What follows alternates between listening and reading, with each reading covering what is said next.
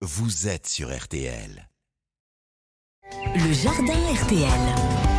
Mais pour l'heure, on voit comment on peut s'occuper de son jardin malgré donc euh, cette douceur, malgré cette sécheresse. Pierre, le cultivateur, est avec nous. Bonjour Pierre. Bonjour Antoine. Un sujet sensible euh, ce matin, ce sont les limaces. Comment lutter contre les limaces? Oui, c'est un sujet très sensible sur les réseaux sociaux et avec l'ensemble des jardiniers. Il existe plein de techniques et on, finalement on ne sait plus quoi faire avec ces limaces. Et j'en parle aujourd'hui puisqu'on a quand même beaucoup d'humidité et si en plus de ça vous paillez votre potager, les limaces vont pouvoir se développer et manger l'ensemble de vos plants et donc vous allez avoir aucune récolte. Donc certaines disent que c'est un ravageur et d'autres disent que c'est important d'avoir des limaces au potager. Bref, il faut vivre avec. Donc il faut savoir que pour repousser les limaces, il y a beaucoup de solutions qui existent. Les coquilles d'œufs, les cendres de cheminée, le marc de café. Mais là, je vous arrête tout de suite, ça fonctionne pas du tout. Alors le marc de café, le problème, c'est que si on en met, on va modifier le pH de notre sol, comme pour les cendres de cheminée. On en a déjà parlé dans une ancienne chronique. Les cendres de cheminée, si on a un sol trop calcaire, on va complètement modifier sa nature et donc on va avoir aucune graine qui vont germer. Pareil pour le marc de café, c'est un anti-germinatif, donc si on en met trop, les graines, elles vont pas germer non plus. Les coquilles d'œufs, c'est plutôt bon, ça fonctionne moyennement. Par contre, euh, il faut avoir énormément de coquilles d'œufs. Donc je résume, hein, c'est moyen pour les coquilles d'œufs.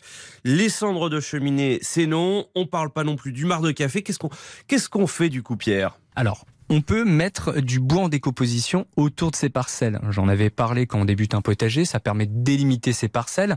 Et en fait, avec ce bois en décomposition, ça va créer un abri pour l'ensemble des insectes, de la faune, de la biodiversité.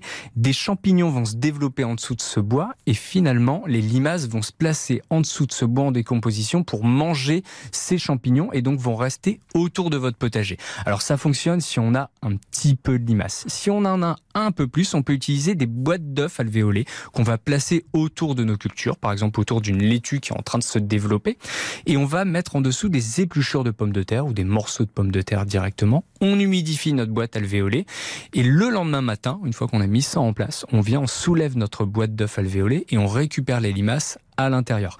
Et on les emmène un peu plus loin de notre jardin. On évite quand même de les donner aux poules. Et, pour les euh, situations plus graves, les cas critiques? Pour les personnes qui ont vraiment des invasions de limaces, puisque ça arrive, il y a le piège à bière. Alors le piège à bière, c'est pas du tout un répulsif, ça attire les limaces. Donc si vous n'avez pas de limaces et que vous mettez un piège à bière dans votre potager, vous allez attirer les limaces des kilomètres à la ronde dans votre jardin.